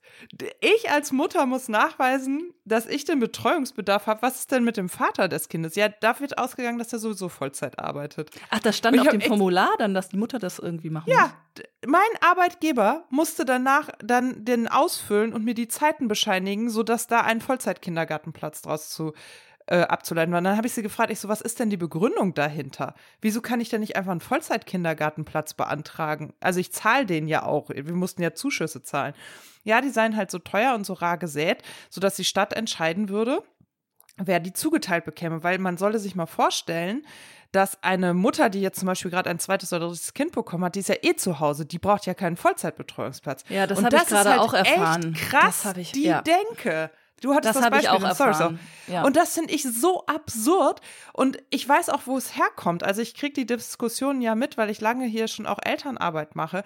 Es ist einfach so, dass wir in Deutschland halt auch so einen krassen Behördenapparat dahinter haben, wo Versicherungen, juristische Grundlagen und so weiter und so fort eine große Rolle spielen, sodass nicht die beste Lösung für alle gesucht wird, sondern die Lösung, bei der man am wenigsten angreifbar ist, wo die Probleme der Behörde am schnellsten gelöst sind, da kommen dann halt so Debatten zustande, dass zum Beispiel gesagt wird, okay, wir haben nicht genug OGS-Betreuungsplätze, hm, vielleicht bieten wir einfach eine Übermittagbetreuung an und die Kinder bleiben eine Stunde länger in der ähm, in der Schule und dann haben wir gleich, zack, schwupps, viele, viele Kinder, die nicht in die Nachmittagsbetreuung müssen. Also ein einen Rückwärtsdreh im Betreuungssystem auf 1990er Jahre, statt sich zu überlegen, okay, jetzt haben wir einen Betreuungsbedarf von X was müssen wir dann als Stadt, als Träger, als Schule, als Eltern und als alle Beteiligten an diesem System tun? Als Arbeitgebende, ich möchte nochmal als Arbeitgebende, Arbeitgebende das, ne? haben so ein großes Potenzial, einen so großen Hebel, äh, der nicht genutzt wird, der auch, wo, wo die Politik nicht appelliert. Bei diesem Termin, ne, wo diese wissenschaftlichen Ergebnisse mhm. äh, vorgestellt wurde, waren VertreterInnen ähm, aller äh, großen Parteien. Wir sind hier in Bremen langsam in Richtung Wahlkampf unterwegs, deshalb durften mhm. die das kommentieren und sagen, was sie irgendwie vorhaben in ihrem Wahlprogramm, um äh, dieses Dilemma der Care-Arbeit ähm, irgendwie zu lösen. Da hat niemand darüber gesprochen. Nicht in einem Redebeitrag wurde mal an die Wirtschaft appelliert oder die Idee entworfen, dass man auch mal Rahmenbedingungen vereinbart, auch gesetzlich verankert, die dafür sorgen, keine Ahnung, dass ähm, Elternzeit für Väter von vier Monaten verpflichtend ist oder keine Ahnung. Ir irgendwas, was so in dieser Richtung mhm. Arbeitswelt geht. Da wurde nicht darüber gesprochen, dass Vollzeit vielleicht mal reduziert wird oder so. Es ging immer nur um Betreuung mhm. und, und all, also irgendwie Ehegattensplitting, bla bla, alles auch wichtige Themen. Aber Betreuung alleine löst das ja nicht. Also wir können mhm. ja die Betreuung, selbst wenn wir genug Leute hätten und die Kita wäre von sechs bis 20 Uhr offen, ja, kann man machen, aber das alleine würde ja überhaupt nicht alles lösen. Weil, ne, dann hast, also hast du ein Kind und das hast du lange in der Kita mhm. oder so, du kannst Schichten besser abbilden und so, aber ey, ich, ich will einfach, dass die Kinderbetreuung gut funktioniert, gut ausgestattet ist, äh, jetzt nicht weiter reduziert wird, sondern so bleibt, wie sie ist oder ein bisschen flexibler wird. Und ich will, verflucht noch eins, dass wir mehr Zeit bekommen. Ich möchte eine Diskussion um Vollzeit. Was bedeutet Vollzeit heutzutage oder wer muss sie leisten, um sein Geld äh, zu erwirtschaften? Weißt du, diese Idee die vom, mhm. vom, von einem Lebenszeitkonto, wo man in den 20ern und in den 50er, 60ern darfst du ordentlich Gas geben und Überstunden machen, aber dafür kriegst du einen Ausgleich und darfst, wenn du ein Kind bekommen hast oder irgendwie andere Pflege hast, ähm, weniger arbeiten oder irgendwas in Richtung, ja, tatsächlich diesem Stichwort Zeitpolitik. Davon höre ich nie was. Und das macht nee, mich langsam ja so. fertig. Genau. Und ich, ich finde auch, das hat ja viel auch damit zu tun, wie wir Familie sehen. Und dass Familie halt auch, ich sehe das ja hier, ich lebe in einem Landstrich, der stark überaltert ist. Also hier gibt es mehr Menschen 60 plus, als es Kinder gibt. Und darauf ist die Politik ausgerichtet, darauf sind Parkplätze ausgerichtet, darauf sind Angebote ausgerichtet. Also die Spielplätze sehen hier teilweise aus, als ob irgendwie seit meiner Kindheit nichts passiert wäre, wenn es sie denn überhaupt gibt und so. Und alles, was nicht mit Unterstützung und ähm, durch Initiative der Eltern passiert, passiert halt auch nicht. Ne? Also hier werden dann ja auch Schulen zusammengelegt und Hauptsache die Senioren, ich bin jetzt echt böse und es tut mir auch leid, aber das ist wirklich aus meiner Perspektive so. Hauptsache die Senioren können noch einen Parkplatz haben für ihre dicken SUVs und Hauptsache die Senioren haben die Politik so, dass sie teil dran teilnehmen können. Also es beginnt ja auch damit, dass Teilhabe an Lokalpolitik kaum möglich ist, weil alles zwischen 16.30 Uhr und 19 Uhr läuft. Ganz häufig mit der Begründung, ja, da müssen ja auch die Sachbearbeiter der Gemeinde dran teilnehmen und es muss ja Arbeitszeit für die sein wo ich denke so, ja, gut, aber das bedeutet, dass ihr die Familien ausschließt. Ich kann hier keine Lokalpolitik machen, weil in der Zeit fahre ich mein Kind zum Fußball, richte das Abendbrot und mein Mann kommt gerade nach Hause. Das geht halt nicht. Und die Betreuungsangebote sind halt nicht so, dass ich das, die sind dann zu. Punkt. So, mhm. ne? Und das ist halt, so, und das hat halt so viele Auswirkungen und ich bin halt auch so genervt davon, weil ich denke, wir müssen uns doch mal klar machen, wo Gesellschaft entsteht. Die entsteht doch in Familien. Wir ziehen die Menschen auf, die als nächstes diesen Staat bilden, die als nächstes die Gesellschaft prägen. Und wenn wir uns nicht darauf verständigen können, dass die Familie ein zu schützendes Kleinod ist, was wir bestmöglich unterstützen, dann gibt es halt auch bald keine Senioren mehr, denen ihre scheiß Rente gezahlt wird, weil die Kiddos nämlich nicht arbeiten gehen und die sagen, wisst ihr was? Zwei gestreckte Mittelfinger, ist mir egal, euer System, habe ich keinen Bock drauf. Und ich könnte es verstehen. Ich möchte am liebsten auch zweimal die Woche meinen Mittelfinger strecken und sagen, wisst ihr was, wofür soll ich den Mist denn hier noch machen? Ja. Das ist doch Bullshit. Mhm. Das hat diese wissenschaftliche Studie auch gezeigt. Da wurde auch abgefragt äh, in Richtung, möchte man Kinder noch in die Welt setzen? Ne? Also äh, man, hm. es wird deutlich, dass die Art und Weise, wie Eltern äh, unter welchen Bedingungen Eltern hier Familie leben müssen, dazu führt, dass äh, Leute nicht Lust haben, ja, noch Kinder zu bekommen. Ja. Also Lust ist vielleicht das falsche Wort, also sich auch überfordert fühlen bei der Vorstellung, ähm, alles unter einen Hut zu bekommen. Und das, ja, das äh, sorgt auch nicht dafür, dass es mehr RentenzahlerInnen gibt in ein paar Jahren, ja. Naja, plus halt die finanzielle Belastung, das sehen wir ja auch. Mal, also ganz ehrlich, ja, ich bin ja in der stimmt. Erwartung erzogen worden, dass ich später ohne Probleme ein eigenes Haus haben werde. Ich glaube mittlerweile, das werde ich nicht haben. Also, weil die Marktpreise so hoch sind, dass du da als Familie halt schon lange nicht mehr mitspielen kannst. Und ich meine, ich habe kein Problem damit, dann wohne ich halt mein Leben lang zur Miete oder ich kaufe halt irgendwann im Alter was Kleines mit meinem Mann. Aber die Idee, die ja mit der wir groß geworden sind, dass es uns besser gehen wird als der Genera ein bisschen besser gehen wird als der Generation vor uns, beziehungsweise wir mindestens den Lebensstandard unserer Eltern haben können, die gilt halt auch nicht mehr. Und das wird nicht funktionieren. Also das kannst du Menschen nicht deutlich machen. Und mein Mann beschäftigt sich gerade so ein bisschen mit der Generation Z und hat da auch so verschiedene Bücher jetzt zugelesen und meinte auch, es ist halt so deutlich, dass die, die jetzt zwischen 12 und 27 Jahren alt sind, die wollen halt ganz andere Sachen. Die wollen nicht mehr, also sie wollen 9 to 5 arbeiten, die wollen Sicherheit, aber die wollen sich dabei auch austoben können. Und ich glaube, wenn wir es nicht schaffen, dann schafft es spätestens die Generation, weil die wird sagen, Leute, habe ich keinen Bock drauf, ich arbeite nicht um 20 Uhr, lasst mich damit in Ruhe. Ja, wobei ich auch frappierend finde, wie wenig die momentan zu, also denen Gehör geschenkt wird. Ne? Also diese mhm. Lützerath äh, Eskalation. Ähm, oh, mhm. Ich kann es irgendwie so verstehen, dass die so langsam auch aggressiv werden, weil sie das Gefühl mhm. haben, was mhm. sollen wir eigentlich noch tun, damit mal irgendwer Richtig. wirklich auf uns reagiert in irgendeiner Form. Diese Kriminalisierung der Klimakleber, das ist ein Witz alles, wo ich so denke, Sag mal, tickt ihr noch sauber? Setzt euch mal mit denen an einen Tisch. Also hört denen mal zu, statt hier so eine Kriminalisierungswelle zu fahren und ähm, denen das Gefühl zu geben, ja, ja, redet mal und klebt mal. Wir haben keinen Bock auf euch. Ja, du merkst halt so, finde ich, dass der alte kapitalistische Weg so zu Ende ist, aber gerade auch Politik da ja so auch drum ringt, da jetzt diesen, diesen mental, also diesen Shift of Mental auch zu schaffen, also dieses Umdenken auch dass Politik nach anderen Werten betrieben werden muss als nach Gewinnmaximierung, das scheint ja so schwierig zu sein. Und das hat, das sind halt die Konsequenzen daraus. Ne? Wahrscheinlich wird es auch Politiker geben, die sagen, wir müssen dringend mit denen reden. Und dann sagt aber irgendein anderer CDU, FDP, Hansel, wir müssen das Bruttoinlandsprodukt hochhalten. Und ich glaube, solange an diese, diese KPI sozusagen, an diese Kennzahlen, nach denen Politik sich selbst ja auch misst, keine neuen Werte getreten sind, solange wird das halt mega schwierig sein. Und du musst halt dieses Wirtschaftssystem umdrehen. Und jetzt, also ich hatte heute gerade so im Feed auch so eine Meldung irgendwie, ja, dass demnächst, also dass die EU offenbar plant, und ich habe es nicht verifiziert, deswegen seht es mir nach, mir geht es aber um die Art und Weise, in der der Influencer darüber gesprochen hat. Also offenbar gibt es EU-Pläne, die dafür sorgen würden, dass wenn die durchkämen, dass dann Menschen mit Häusern, die nicht energiesaniert werden, dass die stillgelegt werden, diese Häuser, und die nicht weiter bewohnt werden dürfen. Das klingt natürlich erstmal ein bisschen schräg, weil äh, ist doch meins, kann ich doch machen, was ich will. Aber eigentlich finde ich, ist das ja mal ein radikaler und kluger Ansatz zu sagen, wir können uns das nicht mehr leisten, Häuser zu betreiben und Sanierung auch nicht zu machen, also können wir das auch nicht mehr benutzen. Wir müssen es dann eher verfallen lassen, als dass es weiter benutzt wird, weil da so viel Öl und Gas rausgeblasen wird, das haben wir nicht mehr zur Verfügung. So.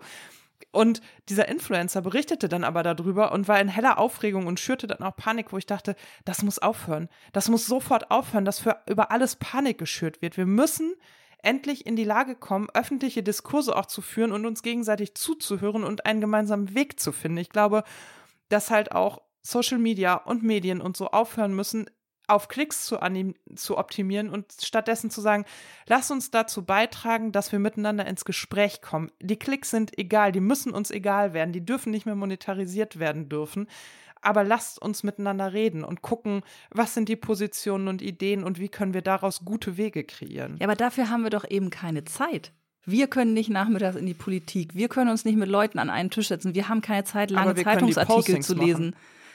Ja, aber es ist, also. Und ich kann Zeit, so einem Influencer mein Follow, äh, mein Follow entziehen. Und ich, das sind Definitiv. Mikrosachen, das weiß ich. Aber ich glaube einfach, wir müssen dazu beitragen und das können wir unseren Kindern mitbringen. Wir können das, also ich bin in der Elternarbeit engagiert. Ich versuche das zu leben, zu sagen, nee, wir lassen uns ausreden. Wir hören mal die unterschiedlichen Positionen an. Okay, was wollen die Lehrer? Was wollen wir Eltern? Wie können wir da einen Weg finden? Das müssen wir halt im Kleinen anfangen.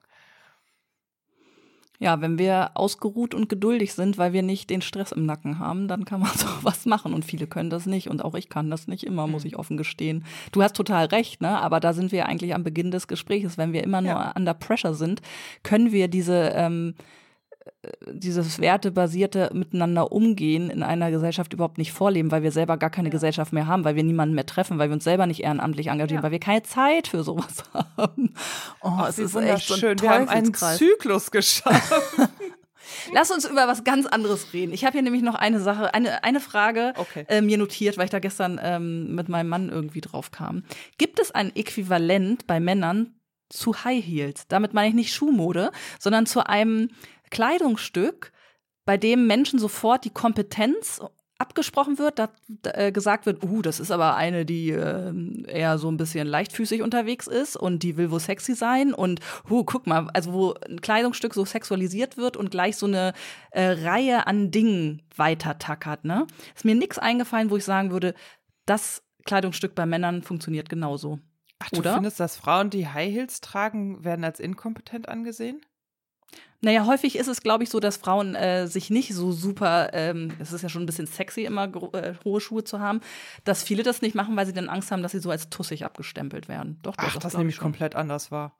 Nee, ich nicht. Überhaupt nicht. Echt? Also guck dir doch mal an, was ähm, Tijen Onan immer äh, für Kommentare kriegt, so nach dem Motto, du hast knalligen Lippenstift, das machst du nur, um deinen äh, Chef ins Bett zu kriegen und solche Sachen. Also alles, was so mit bisschen äh, ja, Weiblichkeit, hohe Schuhe, eng anliegende Kleidung, Lippenstift, kommt doch schnell äh, in die Ecke so, oh, die ist leicht zu haben, oh, die will sexy sein. Die, ah, ne, okay, so. okay, okay, jetzt weiß ich, was du meinst. Okay, weil die High Heels selbst, ich, äh, ich referenziere gerade auf eine Debatte, die ja so in der Pandemie auch angefangen hat, als Frauen Frauen anfingen, statt High Heels, Birkenstocks und Sneaker zu tragen, weil sie auch nicht mehr ins Büro sind. Und dann sind sie so ins Büro und haben Kommentare bekommen wie, ach, du pflegst dich überhaupt nicht mehr und achtest nicht mehr auf dich. Ach so, also, nee, nee. Ich meine nur, wenn du jetzt jemanden vorbeilaufen siehst, mhm. irgendwie äh, an der Schlachte in Bremen, so, ne? So mhm. äh, ein Kleidungsstück, wo du bei Männern sagen würdest, oh, will jemand aber Eindruck machen und seine, also sich so ein bisschen ja, sexualisieren ist das falsche Wort. Das wollen die Frauen mhm. ja gar nicht, aber es wird mit ihnen oft gemacht. Ne? Also das, das ist ja ein ich Kleidungsstück, glaub, Männern, was was ja. auslöst.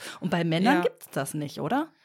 Nee, aber ich glaube, bei Männern gibt es eine andere Verknüpfung von, also da sind es dann Statussymbole, ne? Also wenn so ein Typ in so einem fetten Auto vorfährt, dann unterstelle ich auch, dass der, weiß ich nicht, was will. Also mhm. Also da geht es nicht um Sexualisierung, aber das sind andere Zuschreibungen, die bei den Männern da eine Rolle spielen, würde ich sagen. Ich, hm. Ich bin äh, gestern, also ich weiß gar nicht, wie wir da gelandet sind. Wir sind, glaube ich, davon ausgegangen, von dieser Thematik. Ich weiß nicht, ob die du mitbekommen hast, was Dieter Bohlen sich bei so einer DSDS-Kandidatin erlaubt hat. Hast du das zufällig Nö. irgendwo rechts oder links? Pass auf.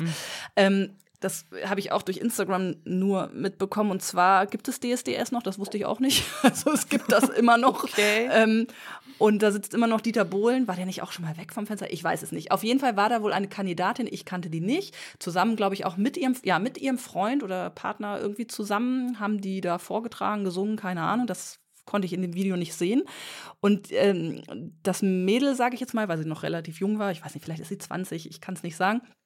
Ähm, das ist wohl so eine Dating-Show-Teilnehmerin, die wohl schon mhm. hier und da auf diesen, in diesen Formaten unterwegs sind, deren Namen ich nicht genau weiß, aber irgendwas mit Island heißt das meist oder so. irgendwie okay. Lost Island oder ke keine Ahnung, äh, mhm. irgendwie, wo es darum geht, ne, wer mit wem irgendwie rummacht.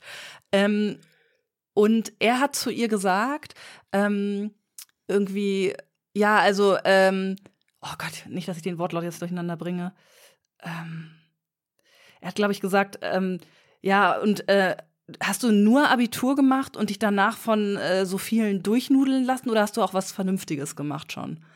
So. Mhm. Ich weiß nicht, ob es durchnudeln war, aber es war im Grunde über, ja, also es war wirklich sehr eindeutig so, aha, du hast Abi gemacht und danach hast du dich durch die Betten ziehen lassen von zig mhm. Typen.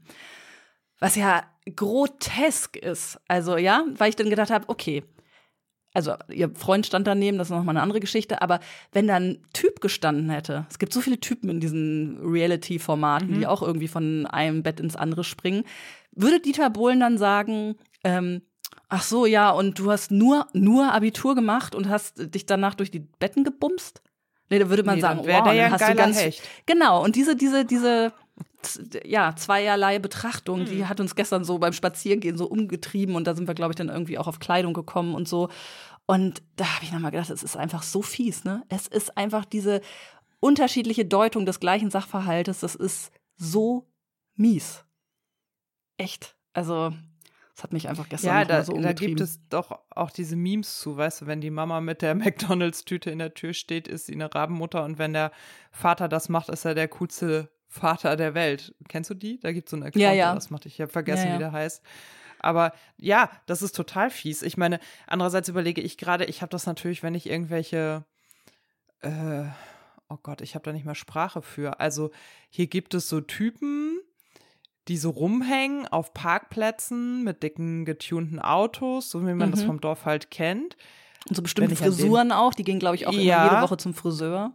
Ja, Lassen und sich die so den Bart so stutzen oder so. Ja, genau, und die auch so einen bestimmten Kleidungsstil haben, der meistens aus Jogginghosen, hochwertigen Sneakern und komischen Jacken besteht.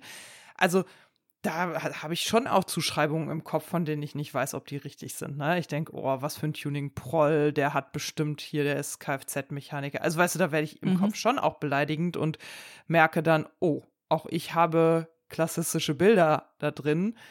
Das kann ja auch ein Anwalt sein, der da steht und der das macht oder so, aber das unterstelle ich Ja, das geht nie nicht, in diese ne? sexuelle Richtung. Das finde ich nee, das Gemeine bei Frauen. Das, das ist sofort. Das stimmt diese Geschichten sind, ne? Also jemand zieht sich sexy an, es geht gleich dieses äh, ja, Bild auf, so und das, das meinte ich mit diesem Vergleich zu High Heels. Ja. Mir, mir fällt nichts Optisches an Männern ein, nee. womit sie in die Schublade gesteckt werden. Der ist leicht zu haben. Eine Schublade, die es nicht gibt, ist mir dann klar genau, geworden. Gibt es, es gibt es genau. nicht. Es ist dann das so, stimmt. wow, der, der kann bei vielen Frauen landen, würde man dann mhm. denken. Aber man würde ja, nicht sagen, was für ein Flittchen. Genau. Mhm. Genau, aber das ist ja auch das Perfide daran, dass ich immer denke, okay, wenn das Bild funktionieren soll und die Frau, die viele Kerle hat, ist ein Flittchen und der Mann, der viele Frauen hat, ist aber der geile Hengst, das kann ja nicht gehen. Es braucht ja für beides Männer wie Frauen. Also das heißt, der Mann, der dann viele Frauen hatte und der geile Hengst ist, der ist ja aber Teil dessen, dass diese Frauen noch Flittchen sind. Wie, also das ist Stimmt, ja so schief ja. gewickelt, das Bild. Ich verstehe überhaupt nicht, wie sich das jahrzehntelang durchsetzen konnte. Das ist ja. auch das, weißt du, wenn, wenn man aus diesen ähm, hochreligiösen Bereichen, und ich will das gar nicht einer Religion zuschreiben, weil ich das hier schon auch mitbekomme, dass das ähm, mehrere Religionsausrichtungen gibt, die das haben. Aber es gibt doch dieses religiös geprägte Bild, die Frau darf sich nicht so offenkundig, also nicht so offenherzig zeigen, also gibt es ja verschiedene Ausprägungen von das Haar darf nicht äh, zu sehen sein, bis der Knöchel darf nicht zu sehen sein. Gibt wirklich viel, viele Varianten, aber der Frau wird dann ja zugeschrieben, du musst dich bedecken, damit du die Männer mit deinem Äußeren nicht ähm, ja. heiß machst, ja, sozusagen. Ja, genau. So. Genau. Da frage ich mich immer, okay, auch in diesen Kontexten ist es ja aber häufig der der Typ, der sozusagen dem die Stärke zugeschrieben wird. Und ich denke mal, okay, aber wenn das das Männer- und Frauenbild ist, dass die Frau sich bedecken muss, damit die Männer nicht über sie herfallen, wie kann dann ganz genau der Mann der Starke sein, wenn der nicht mal beim Anblick von weiblich, von einem weiblichen Körper, der ansonsten normal angezogen ist oder vielleicht auch eine kurze Shorts trägt, das ist ja ganz egal, dass der keine Selbstbeherrschung hat? Das Bild ist genauso schief, weißt du? Das, wo ich mir denke, hä, verstehe ich nicht. Und das wird ja zum Beispiel auf TikTok gibt es ja viele dieser Accounts, die das auch propagieren, die sagen, äh, du musst dich hier verhüllen und dö, dö, dö, und sonst äh, musst du dich nicht wundern, wenn du vergewaltigt wirst. Ich oh verstehe die Logik dahinter nicht. Nein. Ich verstehe also das. Da, nicht. da gibt es gar keine Logik, sowieso nicht. Aber ja, ja, ich weiß, was du meinst. Ähm, das eher der schwache Mann, oh, er konnte sich nicht wehren, sie hatte einen kurzen Rock an. Hm. Ja, es ist grotesk. Ja, das zeigt auch wieder das Machtverhältnis so, ne? Ja, ja. genau. Es ist Januar und wir haben ganz schön schwere Themen am Wickel. Ich bin mal gespannt, wie das dieses Jahr weitergeht. Gibt's was Heiteres? Gibt's was Heiteres? Was, was, was geht Heiteres gerade ab? Gibt's irgendwas? Oh, irgendwas Lustiges. Du warst in Hamburg. Du warst in Hamburg. Ich war in Hamburg, ja. Ich mm. fahre ja jetzt einmal im Quartal nach Hamburg. Ich habe Freundinnen getroffen, das hat Spaß gemacht.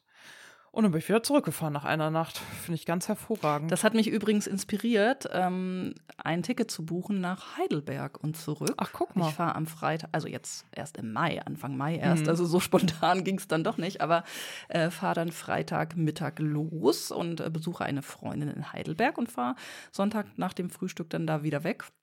Wir Sehr haben telefoniert gut. und äh, wir haben uns lange, lange nicht gesehen. Das ist eine Freundin aus Studienzeiten, mit der ich auch schon mhm. im Urlaub war und so, aber wir sehen uns eigentlich gar nicht mehr und schaffen es so zwei, dreimal im Jahr irgendwie eine Stunde zu telefonieren. Und dann waren wir am Ende des Gespräches und dann haben wir gesagt, ja, also ne, wir müssen dann mal hier weiter schnacken, irgendwann nicht mehr so lange darauf warten. Und wir wissen, das dauert dann doch wieder Monate.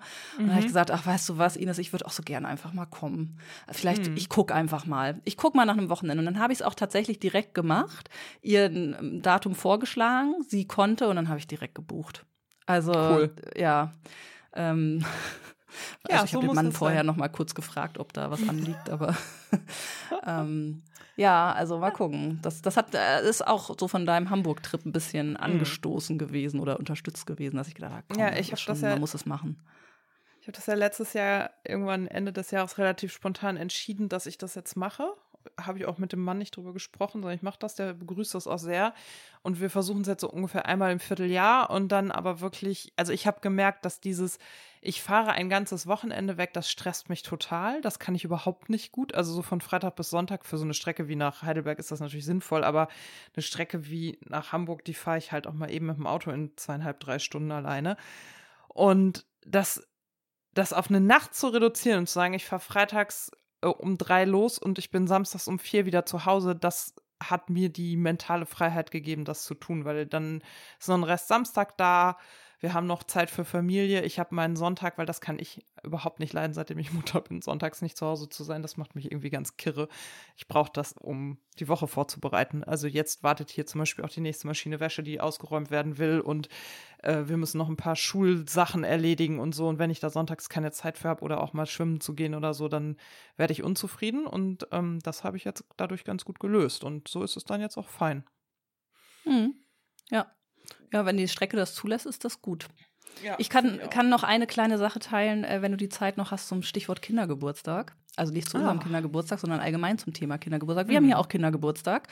Ähm, aber, oh Gott, das sind ja auch immer Zeiten, ne? Also so viel Kleinkram. Ich muss noch eine Rallye zu Ende, zu Ende basteln. Übrigens, äh, falls ihr Inspiration braucht für eine Rallye, bei uns gibt es dieses Jahr eine, eine Buchstaben-Rallye durch den Stadtteil. Ich äh, gucke bei Schildern und Beschriftungen von der Eisdiele und so, ähm, wo Buchstaben zu finden sind für das Lösungswort Disco. Und die kriegen dann Beschreibungen uh. und dann müssen sie die Buchstaben finden. Also die müssen dann. Schlaue Idee. Äh, ja, dann äh, stehen da so Sachen wie, äh, geht zu dem Ort, an dem man im Sommer ähm, Eiskaltes in der Waffel bekommt. Dort steht ein Automat, in den man Geld stecken kann. Ähm, welcher Buchstabe ist der zweite in der zweiten Zeile? Irgendwie so, ne? Und am Ende. Okay. Dann, ja, genau.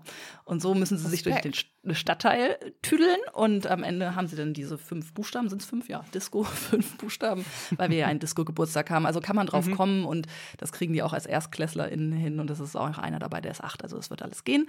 Ähm, das mal so als kleine Inspiration, weil das lässt sich eigentlich ganz gut überall machen, ne? Also zu jedem Thema, mhm. weil irgendwie Schilder gibt es überall und die sind dann ein bisschen draußen. Und dann kriegen sie nämlich erst du das warst Ticket. noch nicht hier. Ich muss Ach so, ihr habt keine Schilder. so. Dann müsste ja, man es mit Klingelschildern an den Häusern machen. Aber wir haben hier ja wir haben hier ja vor allem die Bundesstraße vor der Tür. Das heißt, die Idee, dass hier eine Kinderhorde selbstständig durch die Gegend zieht, ist äh, Autobahnabfahren, auch Autobahnabfahrten, ja, genau. auch interessant. Und dann gibt es eine Durchsage im Radio. Auf der A so und so wurde eine Horde Kinder gesichtet mit äh, viel ähm, Süßigkeiten in der Hand. Genau. Ja, das ist dann die Geburtstagsgruppe von, äh, von deinem Sohn, die jetzt äh, versuchen, genau. bei der Abfahrt A27 ähm, genau. zu gucken, wie der dritte Buchstabe ist.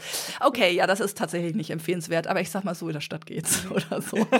ähm, Nee, pass auf, ich wollte dir was anderes erzählen, weil da habe ich mich echt lange mit rumgetrieben, äh, wie ich das jetzt löse. Und zwar äh, ist ja mein Sohn jetzt eben seit, einer halben, seit einem halben Jahr in der Schule und das äh, ergibt ja auch neue soziale Kontakte, neues soziales Gefüge. Ich merke aber auch, da sind viele Kinder noch Suchende. Also diese Form von äh, Freundschaften schließen über den Kumpel, den man schon aus der Kita kennt, hinaus. Das ist schwierig. Mädchen sind ja eh blöd und Jungs muss man jetzt erstmal gucken und eigentlich muss man sich auch gegenseitig ärgern und wer ist der Coolste und so. Jetzt äh, stand an, die Frage, wen möchtest du dieses Jahr zu deinem Geburtstag einladen? Und mein Sohn hat dann die äh, vier Menschen genannt, die seit er den ersten Geburtstag gefeiert haben, dabei waren. so, also er ist da sehr beständig. Und dann habe ich ihn gefragt, ähm, ob er nicht jemanden aus der Schule auch einladen möchte, so mit dem er da zu tun hat oder so. Also mir fielen so ein paar Namen ein, die er häufiger mal nennt. Ähm, wollte er nicht. Ich habe ihm gesagt, Mensch, aber das ist doch toll, ne? dann kann man sich auch besser kennenlernen und da gibt es doch bestimmt Leute, wo du sagst, Mensch, die finde ich eigentlich ganz cool und es ist ja auch so, so ergeben sich ja dann auch erst neue ähm, Beziehungen und sonst ergeben sich an anderer Stelle zwischen den anderen viele Beziehungen und es kann halt sein, dass man irgendwann dann so ein bisschen den Anschluss verliert. Aber er wollte es nicht und dann habe ich gesagt, ja, ist okay, dann ist das so, ist ja sein Geburtstag. Dann war es aber so, dass ein Junge, von dem er sich ein bisschen vorstellen konnte, den einzuladen, ihn eingeladen hat. Der hatte nämlich jetzt gerade mhm. letzte Woche Geburtstag. Und dann hat er also diese Einladung bekommen und ich hatte die Mutter vorher auch getroffen, die hatte mir nämlich äh, davon erzählt, dass, das, dass, sein, äh, dass ihr Sohn meinen Sohn vielleicht einladen möchte, sich unsicher ist. Und ich habe dann gesagt, also meiner würde sich total freuen, ne? also gar keine mhm. Frage. Mhm. Ähm, und wir haben halt da uns sehr offen darüber ausgetauscht, dass es äh, bei uns beiden irgendwie, bei beiden Kindern so schwierig ist, ob sie die Kinder einladen wollen oder nicht. Also wir mhm. waren da schon im Gespräch. Jetzt kam diese Einladung. Und dann habe ich äh, das meinem Sohn gezeigt äh, und der hat sich auch gefreut und will da unbedingt hin. Das war in so einem Spieleparadies, ne? Also mhm. mega Chicken Nuggets, irgendwie Halligalli in Tüten, ist natürlich super. Und dann habe ich gesagt, Mensch, ist ja total toll, dass er dich eingeladen hat und so. Möchtest du ihn denn jetzt auch einladen? Nö. Nö. und ich so, okay. genauso. Aber du möchtest da hingehen? Ja. Ich so, boah, du, das ist irgendwie, also es ist schon schwierig. Wieso? Ich so, ja, das ist bei Menschen manchmal so ein bisschen schwierig. Die sind dann auch traurig, wenn sie selber eingeladen haben und bekommen dann keine Gegeneinladung. Ne? Und habe versucht, ihm so ein bisschen, naja, deutlich zu machen, wie Sozialleben oft auch tickt. Also, dass Menschen dann auch mal eingeschnappt sind und äh, schon irgendwie so ein bisschen auch so ein Gegen, eine Gegeneinladung manchmal erwarten. Also, dass das halt sein kann, dass ihn das traurig macht und er dann vielleicht nächsten, beim nächsten Mal auch nicht eingeladen wird, was ich natürlich auch blöd finde, diese Kopplung, aber so ist sie ja oft. Und ähm, er ist dann aber dabei geblieben und hat gesagt, es ist mein Geburtstag, du kannst mich nicht zwingen, den einzuladen. Habe ich gesagt, ist okay, ich will dich auch nicht zwingen und habe dann auch gedacht, hm, wenn mich jemand zwingen würde, ich soll Freundinnen oder Bekannte einladen, die ich eigentlich nicht bei meinem Geburtstag haben möchte, ähm, dann möchte ich das ja auch nicht machen, weil mir das jemand mhm. sagt. Also habe es dann auch dabei belassen, aber ich habe halt gemerkt, dass diese gesellschaftliche Konvention, die man vermeintlich so hat, mich schon in Unruhe gebracht hat. Und dann habe ich ähm, voll die Mutter äh, wieder kontaktiert und habe gesagt, du, vielen Dank für die Einladung, ja, er kommt total gerne und mhm. ähm, was, was können wir mitbringen als Geschenk und la la la. Und dann habe ich gesagt, du, ich muss dir aber sagen, ähm, es wird keine Gegeneinladung geben. Und mir ist das total unangenehm, weil wir hätten deinen Sohn gern hier, das wäre für uns gar kein Problem. Aber er möchte es nicht. Er möchte wirklich nur die äh, übliche Gruppe einladen. Er lädt niemanden aus der Schule ein. So. Und die war total fein damit, ne? Also es war einfach mhm. gut, das offen anzusprechen. Und sie hat gesagt, ja, du gar kein Problem. Mein Sohn ist jetzt auch in der Situation, dass er eingeladen war bei einem aus der Klasse, den er jetzt aber auch nicht einlädt zu seinem Geburtstag. Mhm. Also genau dasselbe Spiel. Ähm, aber ich habe also war sehr froh, dass die das nicht persönlich genommen hat, weil es gibt ja auch Mütter, die sind dann pikiert. Ne? Also es sind ja auch meistens eher die Eltern als die Kinder. Die Kinder sind ja relativ lässig. Aber das war für mich echt schwierig, dass ich wirklich lange überlegt habe, in welche Richtung versuche ich da jetzt, ähm, naja, ihm was beizubringen. Und dann habe ich irgendwann gedacht, ja, ich will ihm beibringen, dass der auf sein Gespür hört. Und wenn der den nicht haben will, dann ist das so. Aber es war schwierig ja. für mich. Und ich kann das total nachvollziehen. Also ich finde das sehr spannend, dass du das gerade teilst, weil mich bewegt das seit zwei Jahren das Thema, weil das ja auch, also in dem Kindergarten, in dem mein Sohn war, wäre der einfach mit denselben Kindern in die Klasse gekommen. Das, die Gruppe hätte sich ein bisschen um die anderen Kinder der anderen Kindergartengruppen erweitert, aber man kannte sich immer. Ne? Also das sind in dem Dorf waren das so ein mehr oder weniger geschlossener Zirkel. Und hier ist das auch anders. Hier in der Gemeinde gibt es äh, drei Kindergärten, die sich dann auf fünf Schulstandorte verteilen, glaube ich.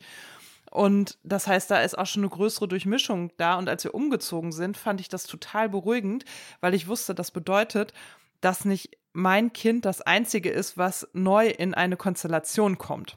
Mhm. Denn gerade dieses Kindergeburtstagsthema, ich weiß auch, dass das in meiner Kindheit war das ein Riesending. Wer lädt wen zum Kindergeburtstag ein? Und das hat halt viel auch über Zugehörigkeit ausgesagt. Und ich weiß natürlich überhaupt nicht, inwiefern unsere Eltern damals ihre Hände im Spiel hatten.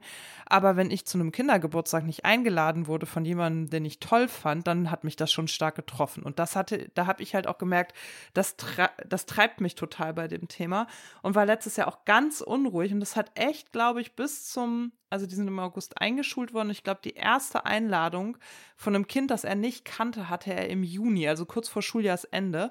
Und das hat mich echt unruhig gemacht. Ich habe dann auch schon immer mal so links und rechts gehört, ob andere Kinder denn feiern und so. Und wir hatten das ja dadurch, dass er Anfang Dezember Geburtstag hat, auch sehr früh im Schuljahr Geburtstag. Und mhm. da war das nämlich auch so, dass ich dachte, oh Gott, ich kenne weder die Eltern, also da hatte ich mit den anderen Eltern noch nicht so viel zu tun. Er macht gar keine Anstalten, andere Kinder einladen zu wollen. Und dann war ja auch noch so ein bisschen Corona-Endausläufer letztes mhm, Jahr, ja, also im, ja. im, Dezember 21. Und ähm, da haben wir das dann halt auch so gelöst, dass er quasi seine beiden Kindergartenmädelsfreundinnen, seinen besten Kumpel und dann noch ein einziges Kind aus dieser Klasse eingeladen hat. Und ich dachte, boah, das wird echt ein trauriges zweites Schuljahr, ne? Aber jetzt hat sich das so ein bisschen so ergeben, dass die Jungs sich dann anfangen, gegenseitig einzuladen. Und ich habe so ein bisschen gemerkt, das ist halt auch eins der Themen, das kann man begleiten, aber manchmal, also in unserem Fall war es so, dass das, glaube ich, gut war, dass wir das so sich selbst auch so ein bisschen überlassen haben und dann, eh, ich habe dann eher dafür gesorgt, dass er immer noch mal so Playdates hat. Also da ist er von sich aus auch nicht drauf gekommen, dass ich gesagt habe, willst du mal mit dem und dem spielen? Ach ja, könnte ich. Ach so, oder auch ein klares Ja oder ein klares Nein. Und dadurch haben wir immer so ausgetestet, wer sind denn so die anderen Kinder auch. Das hat dann auch ganz gut funktioniert. Aber ich, oh, ich verstehe das. Mich treibt das auch total um, dieses Thema. Und mir graut es davor, wenn es den Schritt in die weiterführende Schule gibt, weil ja klar ist, da hat die Mutti denn ja auch nicht mehr so viel drin zu suchen. Und dann muss er das ja ganz alleine im Zweifelsfall hinkriegen. Also da bin ich, oh, ja, das ist schlimm. interessant, ne, dass wir so diese Angst haben, so vielleicht ist er ja nicht beliebt oder ist nicht Teil ja. von den Klicken und ist dann immer alleine, so dass uns das so umtreibt und wir eigentlich wieder was forcieren, was als Wert ganz wichtig ist und uns auch erscheint, nämlich Freundschaft. Man braucht Menschen, denen man zugehörig ist. Und wir selber die Freundschaften so runterpriorisieren müssen manchmal, ne? Da sind wir wieder am Anfang. Ja. So, also es ist witzig, hm. das ist wieder so eine Doppelmoral, dass wir gucken irgendwie, oh, da müssen wir was für tun für Freundschaften und selber müssen wir uns darauf verlassen, dass es schon irgendwie hinhaut, dass die Freundinnen und Freunde bleiben, weil man gar nicht mehr so viel Zeit hat. Aber ähm, ja, das ist äh, ja, also das hat mich eben auch um, umgetrieben. So, verpassen wir da was? Müsste ich mich jetzt schon stärker einbringen, auch für Verabredungen und so. Aber mehr als ihn fragen konnte ich jetzt auch nicht. Mm -mm. Und er hatte auch nicht so den, ja, irgendwie den Drang zu. Aber mm. ähm, als ich mit der Mutter Kontakt hatte und damit ihr auch so drüber gesprochen hatte, hat sie äh, erzählt, dass sie das von vielen Eltern der ErstklässlerInnen gerade hört, dass die in diesen sozialen Kontakten wirklich noch sehr viel Unsicherheit haben, die Kinder. Und das hat mich ja. total beruhigt, dass das wohl in der ersten ja. Klasse wirklich sehr normal ist, dass da nicht sofort wie, vielleicht ist es ja. bei Mädchen auch ein bisschen anders, die sehe ich schon immer so Händchen halten, da rauskommen. Ich glaube, die haben schnell ihre beste Freundin vielleicht, also ist Klischee, aber äh, was ich so sehe, erscheint mir das so, dass sich da Mädchen vielleicht schnell so irgendwie eine ähm, Mädchen suchen, mit dem sie ganz gut dann und eng zusammen sind. Aber ich kann jetzt nur für die Jungs sprechen, weil ich da nur den Einblick habe. Da scheint das ein riesiges Thema zu sein, das schwierig ist, weil es gibt auch einen Jungen mhm. da in der Klasse, mit dem sich mein Sohn sehr, sehr viel fetzt. Und mhm. gleichzeitig tun die sich auch zusammen und machen Quatsch. Und ähm, mhm. wo die Lehrerinnen jetzt auch gesagt haben, sie merken, dass die beiden noch nicht so richtig wissen, ob sie sich wirklich richtig doll mhm. mögen oder überhaupt nicht mögen. Ne? Und da ja. kann man dann so umeinander rumstreifen und da nicht so richtig was zustande kommt. Naja, die Schule ist ja aber auch das erste Mal so so eine Situation, in der sie auf andere Menschen treffen, aber es geht eigentlich nicht um diese anderen Menschen, sondern es geht um die Lerninhalte. Und ich glaube, das merkt man dann in Schule auch. Die Kinder haben ja auch gar nicht so rasend viel Zeit, sich kennenzulernen. Also ich merke das jetzt, seitdem wir seit dem Sommer ähm, die OGS in Anspruch nehmen, da entsteht halt dann auch was, ne? weil sie da halt auch in sozialen Kontexten wirklich miteinander interagieren und es nicht darum geht, dass sie einfach nur Mathe zusammen lernen, so, ne? Und ich glaube, dass das einfach Zeit braucht. Und ich merke ja auch, das sind so Themen, da die triggern halt so ein bisschen meine Themen. Also ich muss dann immer aufpassen, dass es noch um mein Kind geht und nicht um, um meine inneren Dinge so, ne? Also wo ich dann auch denke, was, warte mal, welches Thema bearbeite ich hier jetzt denn gerade? Bin ich wirklich in Sorge, dass mein Sohn irgendwie da Probleme entwickeln könnte? Oder ähm, arbeite ich hier quasi Dinge auf, die mir als Kind und Jugendliche äh, mhm. äh, widerfahren sind. Mhm. Und eigentlich rede ich sozusagen mit meinem inneren Kind. Das merke ich an solchen Stellen dann auch, dass, ich denke, dass Christian dann manchmal auch sagt, hä, es gibt doch überhaupt gar keine Anhaltspunkte, die dich auf diesen Gedanken bringen müssten. Es ist doch alles in Ordnung. Der ist ja in Kontakt und so. Und ich dann auch denke, ja, okay, alles klar. Das ist dann halt auch so ein bisschen einfach meine Erfahrungen, die zu einer Sorge meinem Kind gegenüber werden. Und das ist ja eigentlich irgendwie auch Quatsch so, ne? Mhm. Ich beobachte äh, sogar, dass äh, mein Sohn echt ganz schön mutig ist. Manchmal, der hat nämlich, mhm. glaube ich, die Situation, dass er auf dem Schulhof nicht so richtig weiß, ähm, mit wem er sich dann zusammentun soll oder so, dass der für sich entschieden hat, scheinbar jede Pause in die Fußballecke zu gehen. Es gibt einfach so okay. eine Ecke, da wird Fußball gespielt, jede Pause. Und da geht mhm. er jede Pause hin, weil ihm das Halt gibt, weil er weiß, da wird Fußball gespielt. Das ist für ihn dann einfach eine klar, ein klares Vorhaben. Und er weiß, das sind Kinder. Und da spielen auch die Drittklässler mit, ne? Und mhm. da kommt es auch zu Situationen, ähm, das erzählt er mir auch, dass er dann halt nicht ins Tor darf, er darf den Elfer nicht schießen, weil er der Kleine ist und so. Aber er geht da trotzdem jede Pause hin. Ja, cool. Das finde ich schon stark. Also, mhm. ich weiß nicht, ob ich das machen würde, wenn ich da dreimal irgendwie merke, ich werde als letzter in die Mannschaft gewählt oder so, weil ich nicht der Stärkste bin und da viele andere viel stärker sind, das erzählt er mir auch. Ja, der und der, die sind voll gut und die sind im Verein und das ist äh, der aus der dritten Klasse, der geht da trotzdem jedes Mal hin, obwohl das, glaube ich, auch manchmal ein bisschen, wie soll ich das sagen, ernüchternd, erniedrigend sein mhm. muss vom Gefühl. Trotzdem zieht er das durch. Also das finde ich schon stark. Da muss man sich vielleicht um den Rest gar nicht so Sorgen machen, aber die finden ja, ja. irgendwie ihre Methoden, Anschluss zu finden, selbst wenn der nur so mhm vermeintlich ist, weil ich glaube, die Drittklässler interessieren sich jetzt nicht so sehr für ihn, aber. Ja, ähm, aber ich ähm, glaube, das ist halt auch anders. Also ich nehme das bei uns auch so wahr. Also wir hatten das Gespräch neulich nach dem Fußballtraining, dass ich meinte, ja, und in welcher Mannschaft warst du? Ja, heute war ich in der Verlierermannschaft, ah, alles klar und so. Ich so, ja. Und irgendwie kamen wir da drauf, ja, der, der so und so, der ist immer total gut und der kann auch stürmen und so erzählte so, ne, der Beste aus der Mannschaft. Ich so, aha. Und dann habe ich so gefragt, ich so, Und du, wie ist das bei dir? Hast du Spaß am Fußball? Ja, ja, ich habe Spaß. Ich so, ja, und wie würdest du sagen, wie bist du? Ja, also mein Freund Ole und ich, wir sind die Letzten, ne? Wir sind nicht so gut. Wir werden auch immer als Letzter in die Mannschaft gewählt. Aber da war halt gar kein Bedauern oder so. Also mich hat das als Kind total getroffen. Ich bin auch immer die Letzte gewesen, die im Sport gewählt wurde. Ich habe das auch alles gehasst im Schulsport. Aber der hat da Spaß dran, obwohl er, also, und er, nein, und, der hat Spaß am Fußball und er wird als Letzter in die Mannschaft gewählt. Das ist für ihn aber irgendwie, das trifft gar keine Aussage über ihn. Sondern so, ich kann das halt nicht so gut wie andere Kinder, ich kann halt andere Sachen besser. Aber es Ja, macht mir. Spaß. Richtig Und das gut. ist natürlich relativ fantastisch, finde ich. Also, dass die Trainer das auch so hinkriegen, die dann auch immer sagen, ja, wir haben eher, eher das Problem, dass es die drei, vier gibt, die so gut spielen, dass wir die beim Spiel natürlich die ganze Zeit einsetzen müssten, aber das geht nicht. Die anderen Kinder sollen ja auch Spaß am Spiel behalten, so, ne? Ja, richtig gut. Ja.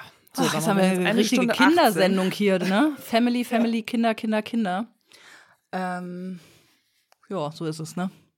18. Irgendwie prägen sie ja dann doch den Alltag, kann man ja nicht anders Absolut. sagen. Aber wir haben ja auch ein bisschen jetzt Input gegeben, wie man sich da auch ein bisschen rauslösen kann, ne? dass man Zeit für sich findet. Mhm. Ähm, da bin ich gespannt. Ihr könnt gerne mal zurückmelden, was eure Top 3 sind, irgendwie, wie ihr listen würdet. Das würde mich mal interessieren. Das ist ja, wie Katharina zu Recht gesagt hat, auch sehr unterschiedlich. Also vielleicht sind da noch Sachen dabei, auf die wir noch gar nicht gekommen sind. Ich habe letztens überlegt, ob ich so einen Keramik-Workshop mal mache. Habe ich nicht gemacht, weil ich Angst hatte, dass ich zu dusselig dafür bin.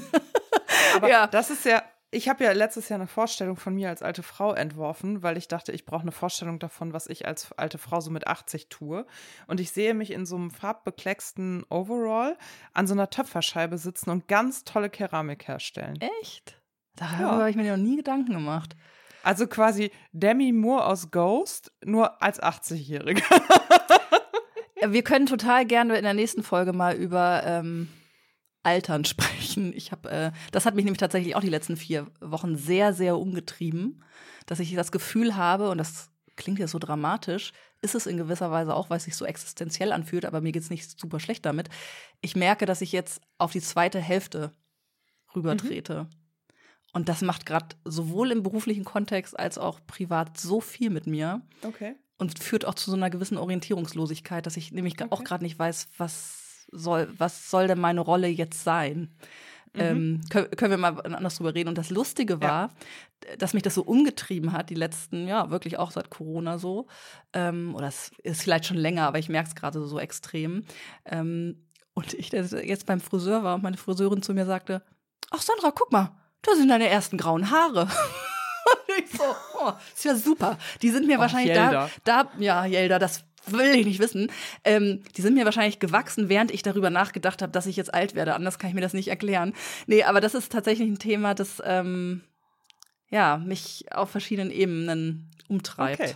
Hm, Dann Dieses, diese zweite. Lebenshälfte, die ich, also ich Okay. spüre das gerade, dass das der Übergang so ein bisschen ist. Ich meine, vielleicht bin ich auch in fünf Jahren schon tot, weil ich vom Müllwagen überfahren werde und das ist die lange, ist schon lange da, die zweite Lebenshälfte, aber so gefühlt in der Biografie, ähm, ja, fängt das jetzt an und das wirft viele Fragezeichen auf, die ich noch nicht beantwortet Okay. habe. Spannend. Mhm. Ja, sprechen wir nächstes Mal drüber. So. Gut. 1,20. Freunde. Ihr habt jetzt bis zum Ihr nächsten Mal zu hören. einiges zu hören. Und wir sind noch in, die, in den Januar gerutscht, gerutscht, in letzter Sekunde sozusagen. Wir haben gesagt, im Genau. Januar nehmen wir eine Folge auf und das haben wir gehalten. Yeah! genau. Okay. Und die Termine bis zu den Sommerferien stehen auch schon. Die stehen auch. Also es wird auch eine Februarfolge geben. Mhm. Ja, wenn, nur es wenn gibt keine Mai- und- Nur im Mai gibt es keine Folge, das kann ich jetzt schon sagen, weil ich habe in meinen Mai-Kalender geguckt und ich habe gedacht, ich spinne. Im Mai ist jedes Wochenende mindestens an jedem Tag mindestens ein Termin, eher zwei. Es sind, ich habe das Gefühl, dieses Jahr wird alles nachgeholt, was die letzten drei Jahre nicht stattgefunden hat, und zwar im Mai 2023. Ja, und da sind ja auch Brückentage und so, ne? Da, Ja. ja. Wir haben zwei Konfirmationen im Mai, zwei runde Geburtstage und da sind die Oha. normalen Mai-Aktivitäten noch nicht dabei. Ich spare einfach auch schon mal sehr viel für diesen Monat. Oh, da ist auch schon wieder Muttertag, der schöne Muttertag. Oh. Ja, das habe ich, da drücke ich mich dieses Jahr davor. Ich habe meiner, einer meiner besten, ältesten Freundinnen einen Campingwagentrip an dem Wochenende geschenkt, weil ich beschlossen habe, man muss den Muttertag mal reframen. Ich hasse Muttertag. Ah, fahrt ihr denn zusammen? Mhm. Ach, das ist ja cool. Genau. Das ist ja, Ja. super. Finde ich gut. Ja, Okay. Finde ich auch. Also nehmt euch für Mai was anderes vor. Ihr könnt euren Terminkalender voll ballern, eine neue Folge gibt's nicht. Genau. Im Mai nicht. Und Aber vorher klar. noch. Also, Schönen bis Tag. denn. Tschüssi. Tschüss.